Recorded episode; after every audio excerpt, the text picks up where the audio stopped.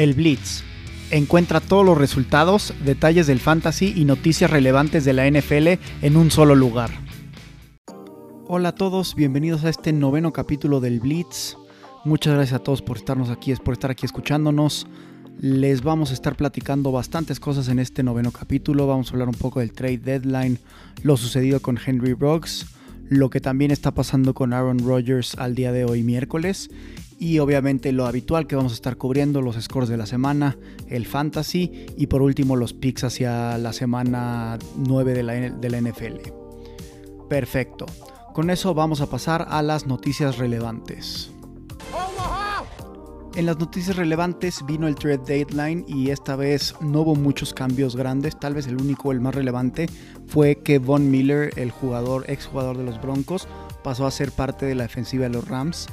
Con esto, una de las defensivas que ya daba muchísimo miedo esta temporada se vuelve todavía más temible. Con esto, los Rams tienen a dos de los tres mejores defensivos de los últimos años en su equipo. El otro sería Khalil Mack y con esto se perfilan para estar compitiendo y obviamente seguir empujando a los Cardinals para el liderato de la división de la NFC West. La segunda noticia, que es una noticia triste, es Henry Ruggs, el wide receiver o ex wide receiver de los Raiders.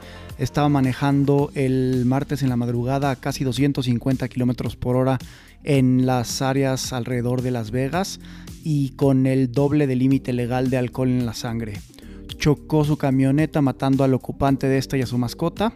Ya está detenido y va a ser cargado con Driving Under the Influence causando muerte. Es inaceptable este comportamiento.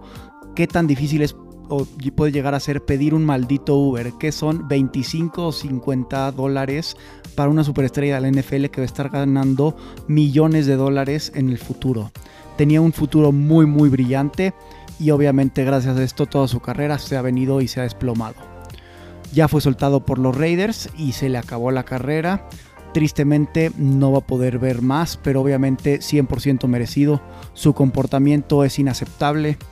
Es muy difícil y es muy duro hablar de esto, pero a final de cuentas las acciones que están teniendo los jugadores deben de, deben de entender las consecuencias que tienen. Y es por esto que el pobre pues se le acabó la carrera y va a, tener, va a pasar muchos años en la cárcel pensando en el error que cometió esta semana. La tercera noticia relevante es Aaron Rodgers, quien supuestamente había sido vacunado, o bueno, eso fue lo que dijo en agosto en una conferencia de prensa de los Packers.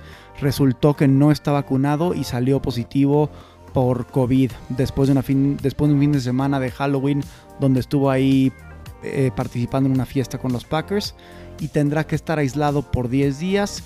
Y justo con estos 10 días de aislamiento va a estar fuera en el partido de esta semana contra los Chiefs. Su disfraz de John Wick pues estaba muy cool y todo, pero si no te estás cuidando y conoces los protocolos que tiene la NFL, vas a caer en estos bloqueos o en estas distracciones y va a ser interesante ver si el equipo logra ganar después de que ganaron el partido del Thursday Night contra los Packers, contra los Cardinals. Con esto vamos a empezar a hablar de los scores y el resumen de la semana. Empezamos el, con el partido de Thursday Night. Los Packers le vencieron a los Cardinals que iban invictos 24-21.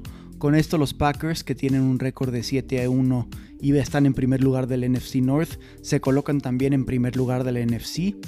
Los Packers estuvieron sin sus tres wide receivers titulares, inclusive a pesar de esto lograron la victoria. Aaron Rodgers lanzó para dos touchdowns a Randall Cobb y Aaron Jones además corrió para otro touchdown. Tristemente, este Robert Tonyan, el Tyrant de los Packers, sufrió una lesión de rodilla bastante grave y es probable que se pierda el resto de la temporada. Del lado de los Cardinals, que están con récord de 7 y 1 y están todavía en primer lugar del NFC West, Kyler Murray tuvo un muy mal partido, lanzó dos intercepciones y creo que ninguna más importante que esa jugada del último cuarto donde una desconexión con AJ Green y completamente se perdieron en la ruta y acabaron interceptando a los Packers. Con esto es la primera derrota de los Cardinals y se empatan en récord contra los Rams. Tienen la ventaja de que los Cardinals ya le ganaron a los Rams y por eso siguen en primer lugar de la división. Pasamos después al partido de los Panthers contra los Falcons. Los Panthers ganaron 19 a 13 y con esto los Panthers regresan su récord de 4 y 4, están en tercer lugar del NFC South. Este Sam Darnold tuvo un buen partido, no cometió errores y Chuba Hubbard anotó el único touchdown de los Panthers. Del lado de los Falcons, que están en último lugar del NFC South, Matt Ryan lanzó para un touchdown, dos intercepciones y esto obviamente marcó mucho el paso para acabar perdiendo. Kyle Pitts, el Tyrant de los de los Falcons estuvo desaparecido completamente y cubierto muy bien por la defensa. Únicamente tuvo dos recepciones por 13 yardas. La nota positiva para los, para los Falcons es Corderell Patterson, que es el que mejor está jugando para los Falcons. Tuvo 72 yardas, la mitad por aire y la mitad por tierra en el único touchdown. Una noticia importante también del lado de los Falcons es Calvin Ridley, el wide receiver titular, decidió apartarse del juego por tiempo indeterminado para cuidar su salud mental. Creo que es muy importante y toma muchísimo valor que gente esté hablando de la salud mental y la importancia que tiene la salud mental para la, este, para la salud en general, ¿no? Entonces va a ser muy interesante ver quién logra cubrir este hoyo que deja Calvin Ridley dentro de la ofensiva. Después pasamos al partido de los Titans contra los Colts. Los Titans ganaron 34 a 31 en overtime.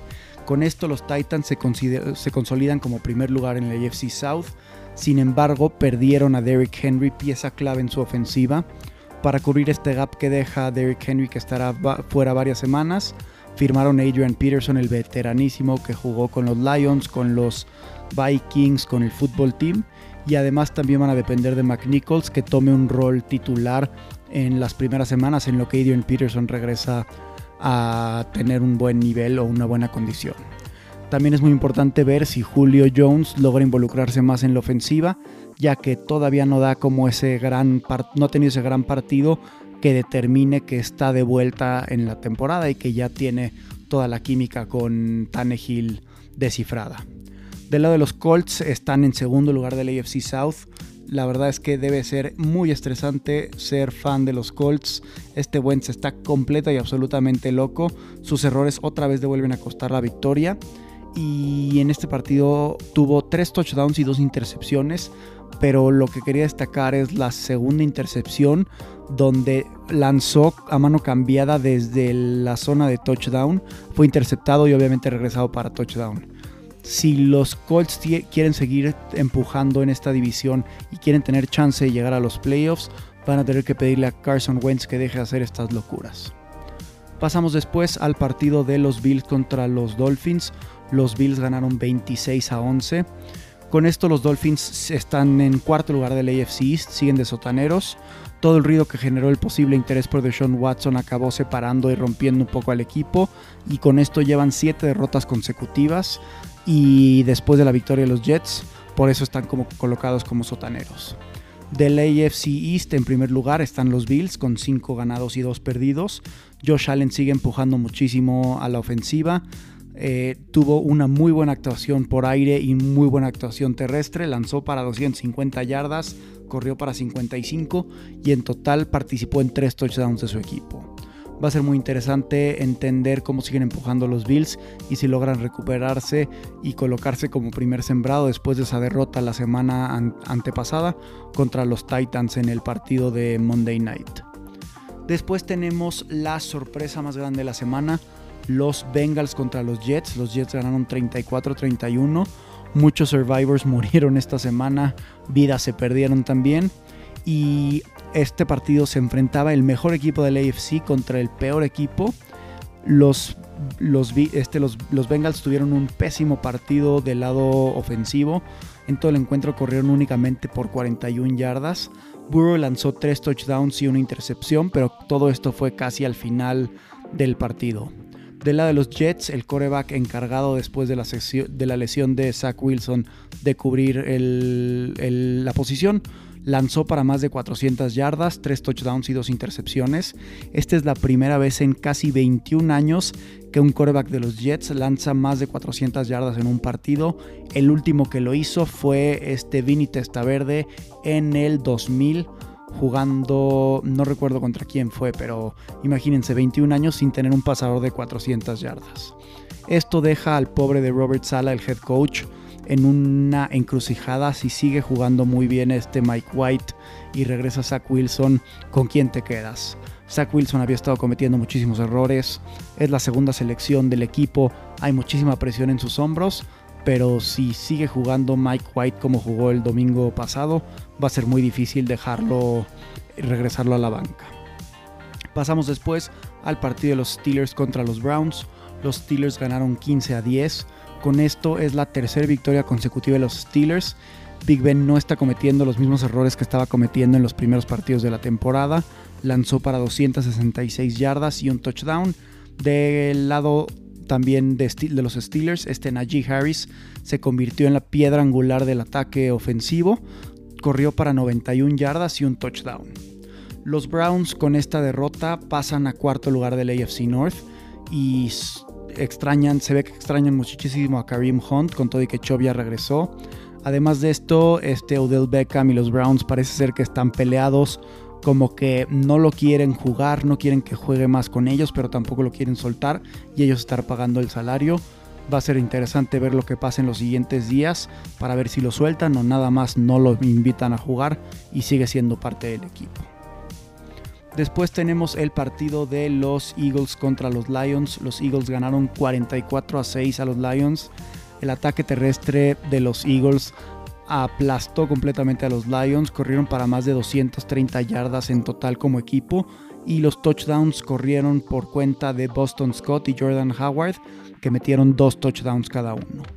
Los Lions, que llevan 0 ganados y 8 perdidos, se ubican obviamente en último lugar de la conferencia y de su división. Y si Jared Goff no se pone las pilas, van a estar buscando una nueva, este, un nuevo coreback para reemplazarlo. Pasamos ahora con los Rams y los Texans. Los Rams siguen con 7 ganados, 1 perdido en segundo lugar del NFC West. Con esto Stafford eh, lanzó nuevamente para más de 300 yardas y 3 touchdowns. La ofensiva corrió por 165 yardas. Cooper Cup sigue siendo el líder en yardas dentro de toda la temporada. Y la verdad es que el marcador se ve mucho más cercano, pero los 22 puntos de los Texans los metieron en el último cuarto cuando los Rams ya estaban descansando a muchísimos de sus titulares. Pasamos entonces al partido de mis Super Bears, o los tristísimos Bears más bien. Perdieron 33 a 22 contra los 49ers. Jimmy G tuvo un muy buen partido por la vía terrestre, metió dos touchdowns y además lanzó para 322 yardas. El corredor Eli Mitchell tuvo una muy buena actuación, corrió por 137 yardas y un touchdown. Y del lado de receptores de los 49ers, Divo Samuel tuvo 6 recepciones, por 171 yardas, un promedio de 28.5 yardas por recepción, que es una locura. Del lado de los Bears, que están en tercer lugar del NFC North, sufrieron su tercer derrota consecutiva, con todo y que no estaba Matt Nagy, que estaba fuera por COVID, y Khalil Mack por lesión en la pierna. Justin Fields tuvo su mejor partido como profesional, sumó 103 yardas por tierra, además de 175 por aire, un touchdown por cada una de las vías. Creo que el más increíble fue un touchdown por este corriendo donde esquivó prácticamente a toda la defensiva de los 49ers. Otra cosa que destacamos de este partido es ya desapareció por completo la defensiva de los Bears. Creo que es momento de empezar a pensar en cómo construimos hacia el futuro y cómo construimos para tener el mejor equipo alrededor de Justin Fields. Con esto yo esperaría que desaparezca a final de la temporada el head coach Matt Nagy y Ryan Pace como general manager del equipo.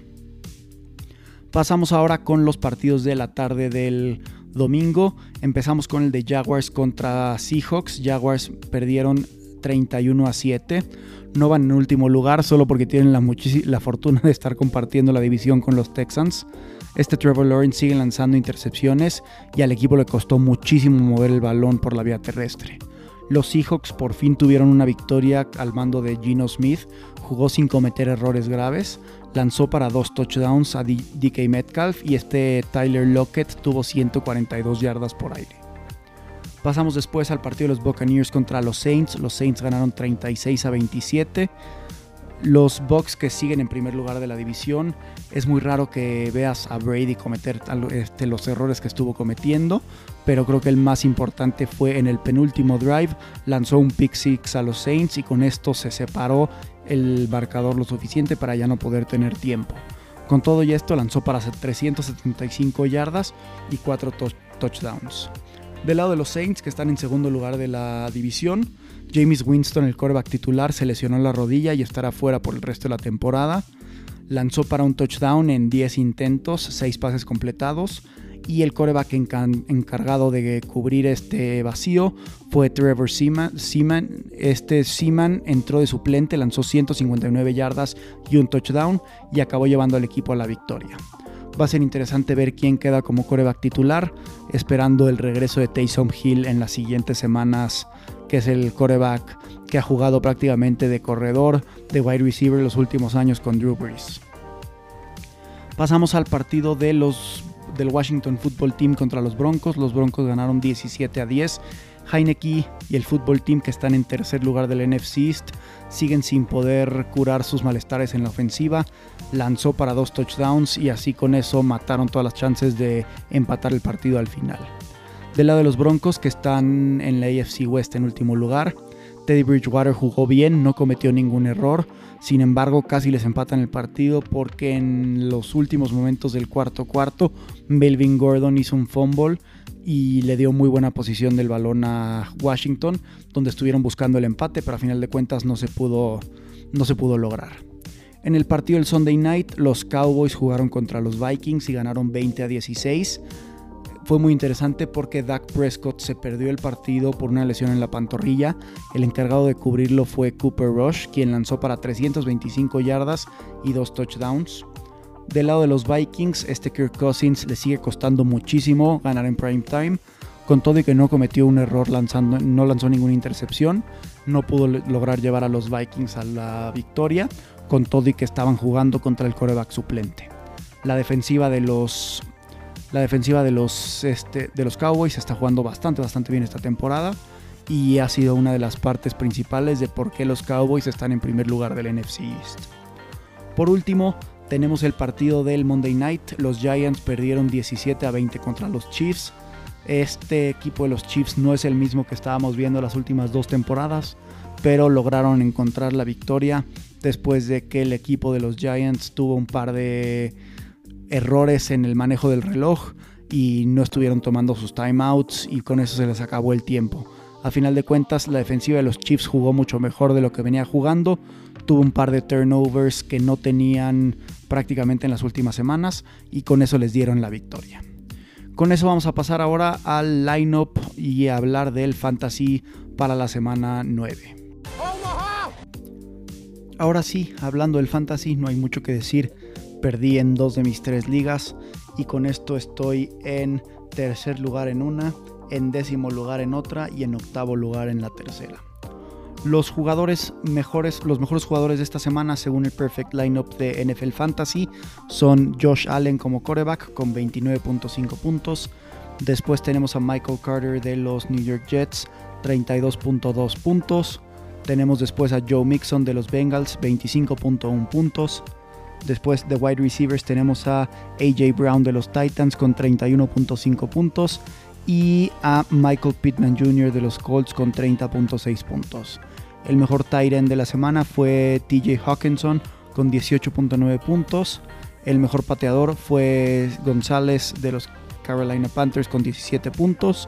Y la mejor defensiva o equipos especiales fueron los Eagles que tuvieron en total 21 puntos cuáles son los jugadores que hay que estar buscando, que hay que estar pensando para estas semanas que vienen.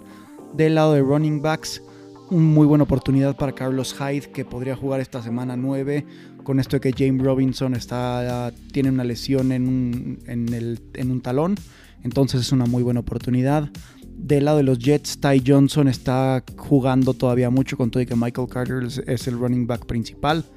Después tenemos a Mark Ingram de los Saints, Mark Ingram cada vez está tomando, con eso que cambió de equipos y regresó a los Saints, está tomando un rol más importante. Y si el coreback que va a estar jugando para los Saints va a ser Taysom Hill, va a tener una muy buena oportunidad de seguir empujando y seguir corriendo. También el último o la última recomendación es Rex Burkhead.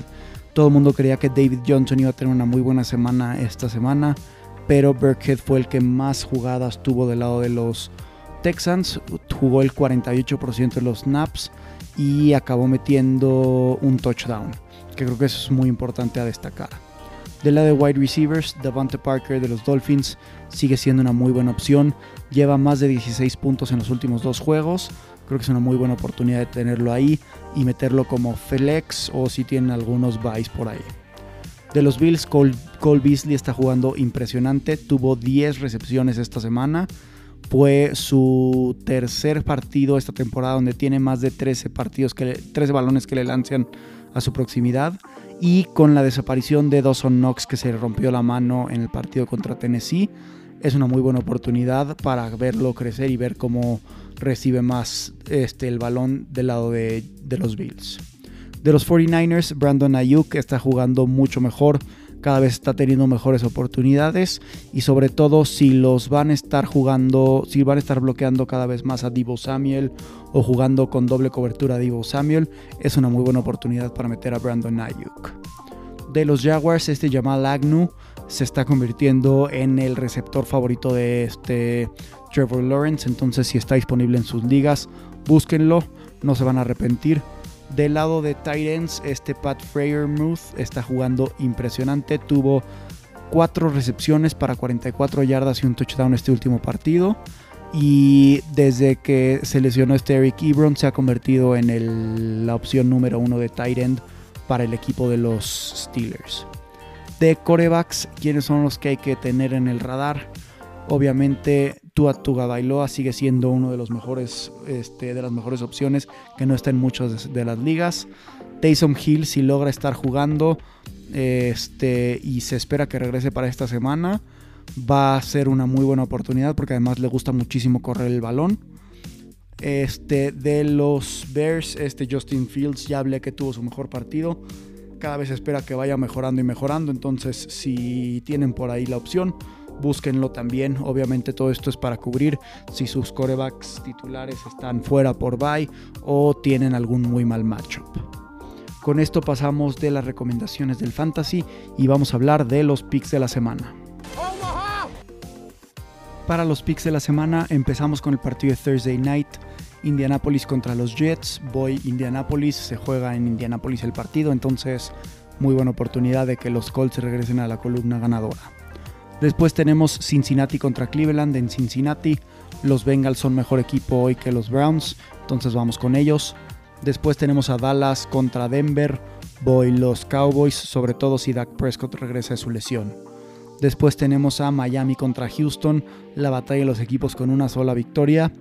Creo que los Dolphins se han quedado cortos, pero tú has estado jugando bastante, bastante bien. Entonces voy con los Dolphins. Después tenemos Nueva Orleans contra Atlanta. Los Saints tienen una muy buena defensiva y lograron a final de cuentas detener a Tom Brady cuando más importaba. Entonces va a ser, y creo que les tengo una muy buena oportunidad y muy buena fe para esta semana. Después tenemos a los Giants contra los Raiders. Voy los Raiders. Después tenemos a Carolina, contra Nueva Inglaterra. Voy con Mac Jones y los Patriots. Después tenemos a Jacksonville contra Buffalo. Voy Buffalo. Después tenemos a Baltimore contra Minnesota, voy Baltimore. Después tenemos a los Chargers contra los Eagles, voy los Chargers. Tenemos después el domingo en la tarde Kansas City contra Green Bay. Green Bay que no va a estar con este Aaron Rodgers, entonces va a ser muy difícil que ganen.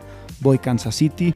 Después tenemos a San Francisco contra Arizona en este duelo divisional del NFC West. Creo que Arizona regresa al camino de la victoria.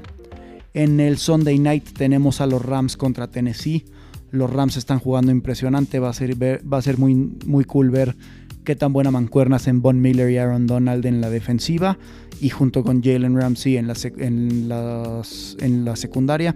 Va a ser interesante ver si logran frenar el ataque de los, de los Titans y a AJ Brown. Va a ser muy interesante ver si logran cubrir de cierta manera el hoyo enorme que deja Derrick Henry en, del lado de Tennessee, pero voy con los Rams. Y por último en el Monday Night, los Pittsburgh Steelers que llevan tres partidos ganados consecutivos. contra mis Super Bears que llevan tres perdidos consecutivos. Vamos obviamente a ponerle a mis Chicago Bears. Tengo muchos amigos y conocidos que son Steelers que probablemente me vayan a bajar mucho dinero esta semana, pero pues lo que hace uno por amor al deporte. Con esto pasamos y dejamos los picks y acabamos este último capítulo, noveno capítulo. Pues, les deseo muchísima suerte a sus equipos este fin de semana. Cualquier cosa ya saben dónde buscarme en el Blitz-podcast. No, les, no se les olvide seguirnos. Un abrazo para todos y buena semana.